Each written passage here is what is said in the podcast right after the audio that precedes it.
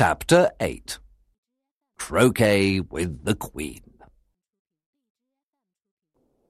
Alice was in a beautiful garden with all types of flowers. She wasn't alone. There were three gardeners working very hard.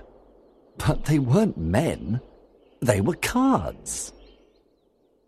They were painting white roses red. Alice was very curious, so she walked towards them and asked timidly, Excuse me, why are you painting these roses red? The gardeners looked sad and quite embarrassed. Well, answered two in a low voice, this should be a red rose tree, but. Well, you see, we put in a white rose tree instead, said five. It was a mistake, added seven. If the Queen discovers it, she'll cut off our heads. Cut off your heads? repeated Alice, totally surprised. Look! Look, look the, the, Queen! The Queen! shouted the cards, and they lay face down on the ground. Alice turned round and saw a great crowd of people. It was a pack of cards walking through the garden. There were soldiers carrying clubs, courtiers with diamonds, and the royal children with hearts. Then Alice saw the white rabbit, and behind him the knave of hearts. Last of all came the king and queen of hearts. Suddenly everybody stopped. The Queen looked at Alice and asked, What's your name, child? My name is Alice. Alice answered, and she said to herself, I must not be afraid. They are only cards. And who are these? asked the Queen, pointing at the three gardeners.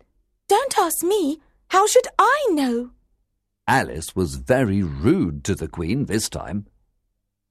The Queen looked at Alice. She was red with anger. She shouted, Off with her head! The King tried to calm her. Uh, don't be so angry, my darling. She's only a child. I want to look at their faces now. Get up! What white roses?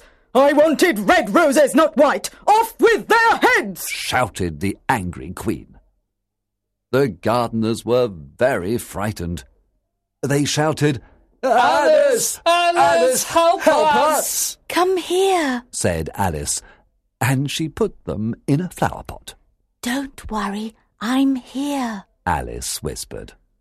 Are their heads off? inquired the Queen. Uh, certainly, Your, Majesty, Majesty, answered the soldiers. Good. Let's play croquet, said the Queen. Can you play croquet, my dear? she asked. Of course, answered Alice. Go to your places, ordered the Queen.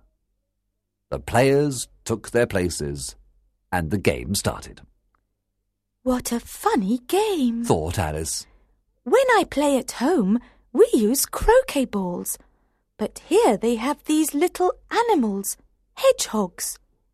In England, we use mallets, but I can't see any here. They use birds with long legs, flamingos. It's so difficult to play. You're my mallet, come here! shouted Alice to a running flamingo. Nobody follows the rules, and the Queen seems so angry, thought Alice. Off with his head! Off with her head! shouted the Queen. Poor me, thought Alice. They like cutting people's heads off down here.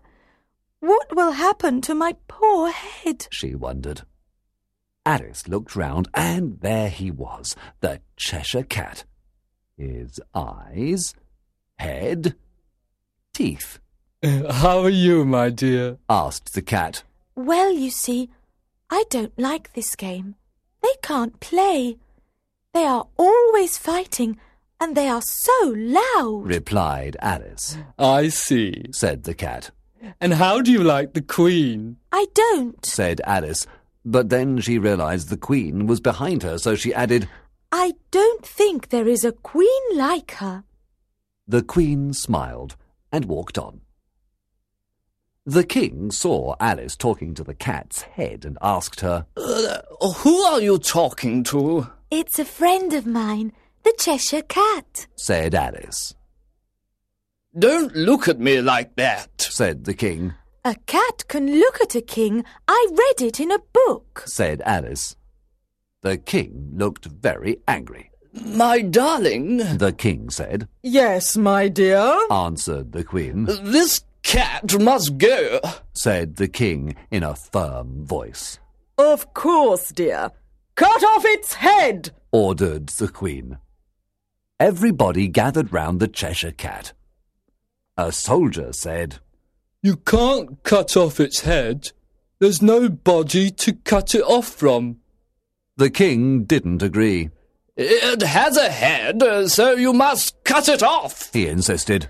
I will cut off all your heads if you don't cut this head off immediately! threatened the Queen, You should ask the Duchess. It's her cat. said Alice. The Duchess is in prison because she boxed the Queen's ears, don't you know? said the Queen. Then she added, Bring her here!